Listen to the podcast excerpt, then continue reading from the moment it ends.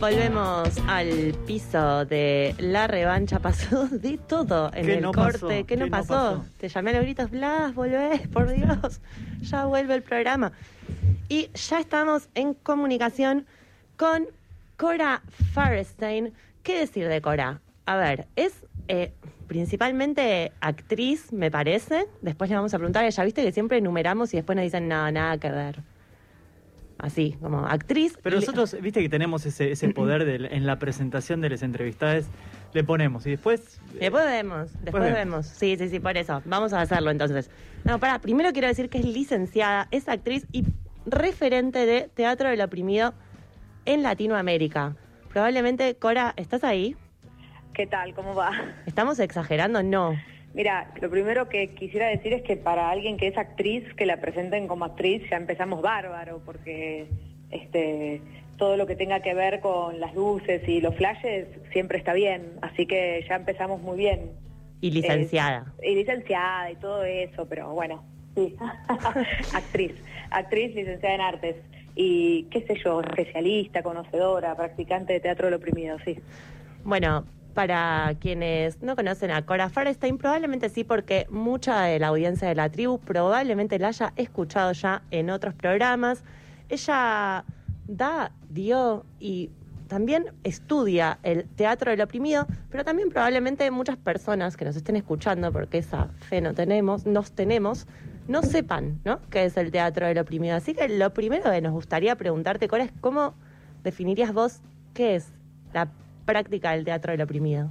Bueno, buenísimo. Antes de eso quiero decir que no solo soy una ferviente salidora en la radio, en la radio, sino que además me gano muchos sorteos, así Es que en la radio, así que eh, también quiero hablar de ese rol mío en la radio que es ganadora compulsiva de sorteos, Digamos lo cual todo. me alegra mucho. Lo vamos a sumar a la próxima presentación. La próxima vez que alguien me entreviste me gustaría que, que digan que me gano mucho los sorteos de la tribu, así que si participa, teman, teman. Si participo yo y ustedes también teman por, por Ah. posiblemente gane. Claro, no Bien, compitan, directamente bájense del sorteo. Solo sepan que bueno, que estoy compitiendo yo y bueno, tengo la tendencia. Bien, dicho esto, este, ¿qué es el teatro del oprimido? Es una pregunta eh, bastante difícil de responder, no porque no sea algo en particular, sino porque es muchas cosas.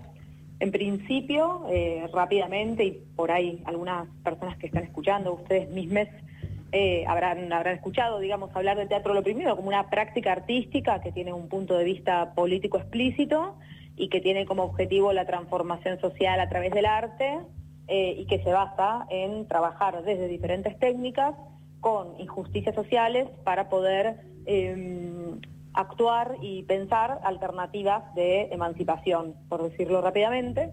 Eh, de todas maneras, eh, esta definición eh, tiene de por sí este, un montón de palabras que podríamos desmenuzar, ¿no? Porque transformación social a través del arte es como decir de cómo se hacen los bebés, ¿no? Es como algo que es tan amplio y que se escucha tanto que en sí pareciera, no digo que no dice nada, pero eh, digo, espe- especifica bastante poco.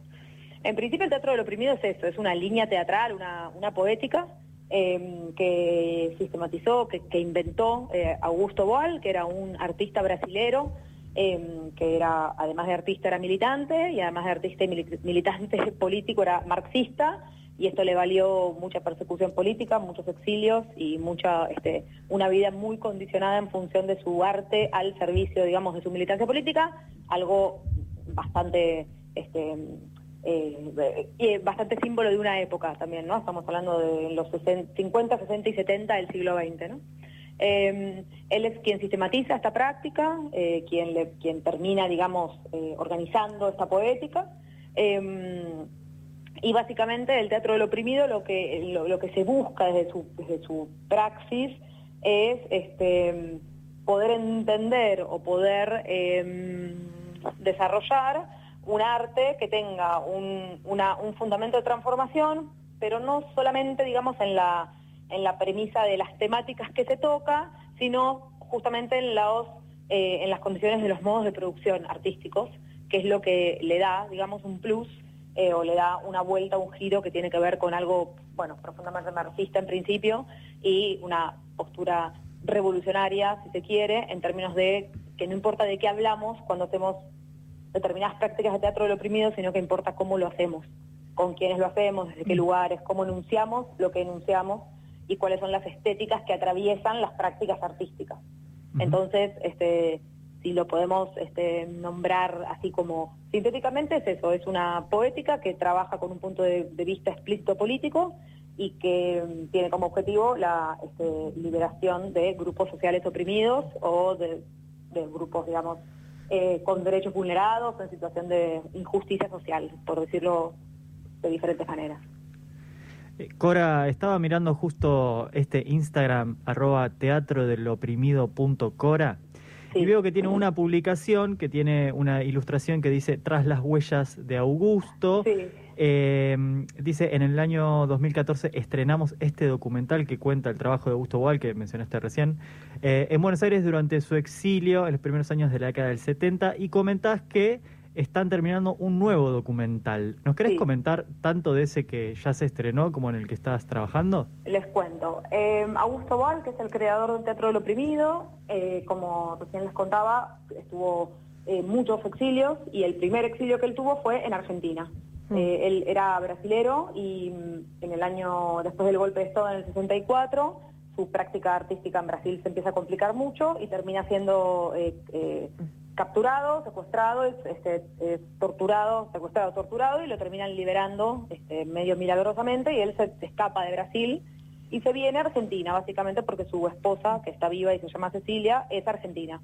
Entonces se vienen a vivir a Argentina y ahí empieza el primero de los exilios de Boal, que fue muy largo y que lo, eh, digamos, lo trajo a Argentina durante, lo trajo a Argentina concretamente hasta el golpe del 76 en Argentina o sea, fue de golpe a golpe más o menos, un poco después, él viene a Argentina y a principios de los 70, hasta un par de años en Brasil, después de que le pasa ya está concretamente este secuestro, se viene para acá, y hasta fines del 70, digamos, cuando es el golpe, un poquito después ya se va para Europa y se queda en Europa unos 20 años más.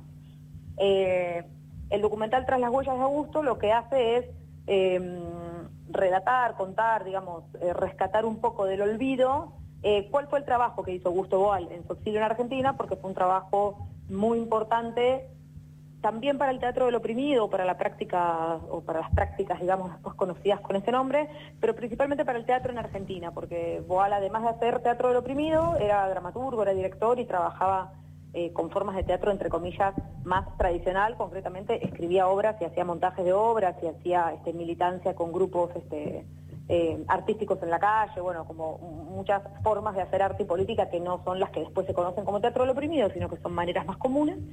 Eh, y eso fue muy importante para Argentina porque en esos años de trabajo de Boal en Argentina, él trabajó con mucha gente que después se transformaron en referencias muy importantes en el teatro en Argentina, por ejemplo Mauricio Cartún, ¿no?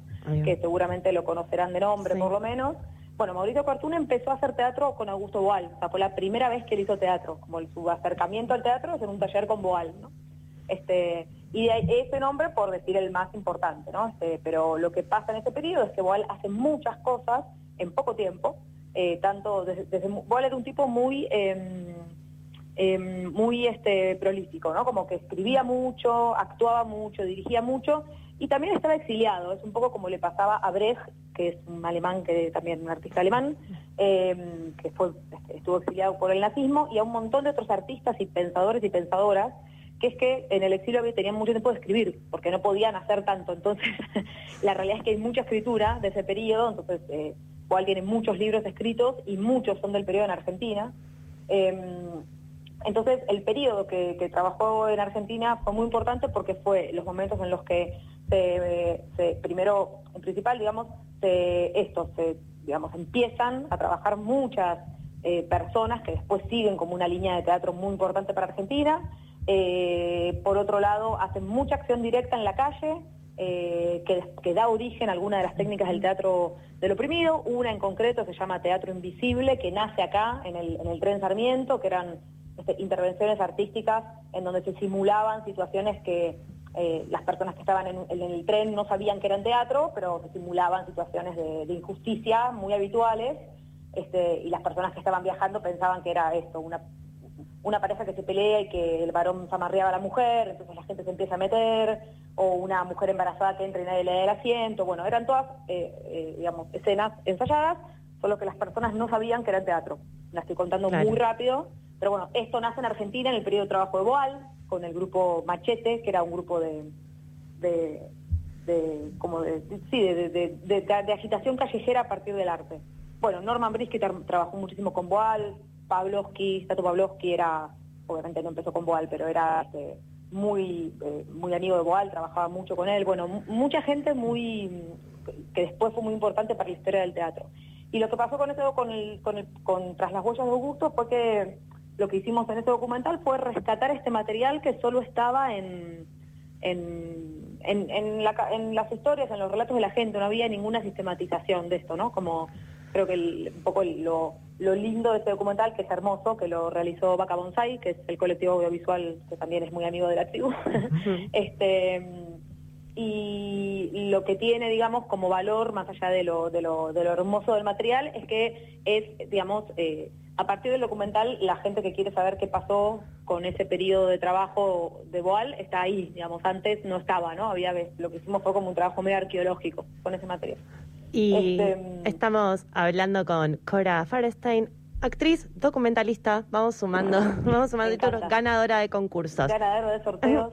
Nos estabas contando sobre el documental Tras las huellas de Augusto, que lo pueden encontrar en YouTube, googleando, escribiendo Tras las huellas de Augusto. También pueden ver eh, la publicación de este eh, nuevo Instagram de Cora, que es teatro del oprimido.cora. Ahí van a encontrar un montón de datos sobre talleres que suceden en un montón de lugares del mundo sobre Teatro del Oprimido. A la, van a ir encontrando en un tiempo. Mm. Confiamos muchísimo en vos. Acá Blas también acaba de sacar ahí como la gente que hace cosas y le gusta, está muy bien cada estas cosas, ¿no? Sí, sí, totalmente. Eh, Cora, y te, preguntábamos un poco sobre el nuevo documental que están por sacar con la vaca, que entendemos que es eh, Teatro del Oprimido post 2001. Exactamente. El nuevo documental eh, es un material que estamos terminando, eh, lo estamos terminando hace como seis meses, pero lo estamos terminando ya, tuvimos la última reunión donde se supone que este, a fines de este mes lo tendríamos ya disponible para, para, para que empiece a circular. Es un material que empezamos a armar hace bastante tiempo, en el medio nos cayó eh, dos devaluaciones, un cambio de gobierno y una pandemia, entonces bueno, eh, las posibilidades de, de, avance fueron este, bastante, sobre el terreno bastante pantanoso, pero este documental que estamos por estrenar eh, trata sobre cómo em, el teatro del oprimido en Argentina surge o resurge a partir de lo que conocemos como la crisis del 2001. En base a que em, los primeros grupos, o sea, el, teatro del oprimido fue una práctica que si bien nació en Latinoamérica a partir de estos exilios de Boal, eh, justamente como el exilio de Boal más largo fue en Europa, lo que termina pasando es que el teatro del oprimido se deja de hacer en Latinoamérica y se realiza mucho en Europa, pero a la vuelta de Boal en los 90 a Latinoamérica, excepto en Brasil, en el resto de los países de Latinoamérica no se volvió a hablar de Boal ni del teatro del oprimido. La década del 90 estuvo muy marcada por un teatro muy individualista, digamos, muy en consonancia con lo que con el neoliberalismo pero digamos, de, de, de, bueno, de, de Menem. este, y ese, ese tipo, digamos, en ese, en esa, en esas décadas siguientes no hubo, eh, no hay rastro del teatro del oprimido. Los primeros rastros de vuelta de grupos o de gente que empieza a hablar de Augusto Boal y del teatro del oprimido son alrededor del 2006 y es acá en Argentina. Entonces, a partir de esa situación, empezamos, lo que hicimos en el documental fue intentar rastrear un poco los vínculos y, la, y los recorridos de tanto las personas, los grupos como las instituciones que empezaron a albergar grupos de teatro del oprimido y su relación con el 2001. Entonces, lo que terminamos pudiendo construir es cómo el 2001 termina siendo de alguna manera el motor social, eh, el, digamos, el resurgimiento del 2001 termina siendo de, alguna manera hijo, el resurgimiento del teatro del oprimido es hijo del 2001, ¿no? Como es un poco lo que contamos en, el documental. Entonces, recuperamos grupos y experiencias eh, de, las, de, esas, de esas primeras épocas y cómo esto se nuclea este, con lo que, lo que después hacen en sus prácticas o cómo ese acontecimiento histórico modificó, digamos, este, profundamente la, la, vida, la militancia y la forma de hacer arte de las protagonistas y los protagonistas del material. Cora, te pedimos disculpas, está sonando un teléfono que no sabemos de dónde viene, no sé si ustedes también lo están escuchando. De pronto se arma casi como un, de dónde suena ese teléfono. ¿De dónde suena? ¿De dónde estás? Ah, bueno, perfecto. Pensé que tal vez estaba escuchando y no quería, no queríamos cortar esta conversación. Soy yo, que también podría haber pasado, pero gracias, gracias al cielo y a la pacha no soy yo. Pero esta es una tarde en la que se presentan cosas inesperadas, entonces vamos a abrazar ese teléfono misterioso. Misteriosas. Bueno, Cora, entonces, ¿para cuándo más o menos estaría este nuevo docu? Mira, estamos intentando que esté para el mes de julio. O sea, estamos intentando llegar a la mitad del año con un, con un lanzamiento primero que va a ser virtual por obvios motivos y este, vamos a hacer circular, bueno, en, en este Instagram flamante que, este, que recién nombraban va a estar toda la info. Eh, la idea es hacerlo circular un poco a nivel virtual, cuando venga un poco el verano, el calor, más que el verano el calor y baje un poco toda la cuestión COVID. Seguramente haremos acá en Buenos Aires alguna presentación presencial. De todas maneras, después como todos los materiales quedan colgados en YouTube para que los vean cuando les parezca que está bueno verlos. Buenísimo, Cori. Bueno, estás escuchando, escuchaste a Cora Farstein acá en el aire de la revancha, amiga de la casa. Está con un nuevo Instagram que se llama teatrodeloprimido.cora. Les recomendamos seguirlo porque va a haber mucha información sobre Teatro del Oprimido. Además, Cora da talleres, unos talleres que dicen Blas que están buenísimos. Así que a prestar atención que seguramente también estén en ese nuevo Instagram. Te mandamos un abrazo, Cora, y muchas gracias por esta entrevista. Para ustedes y muchas gracias. Besote.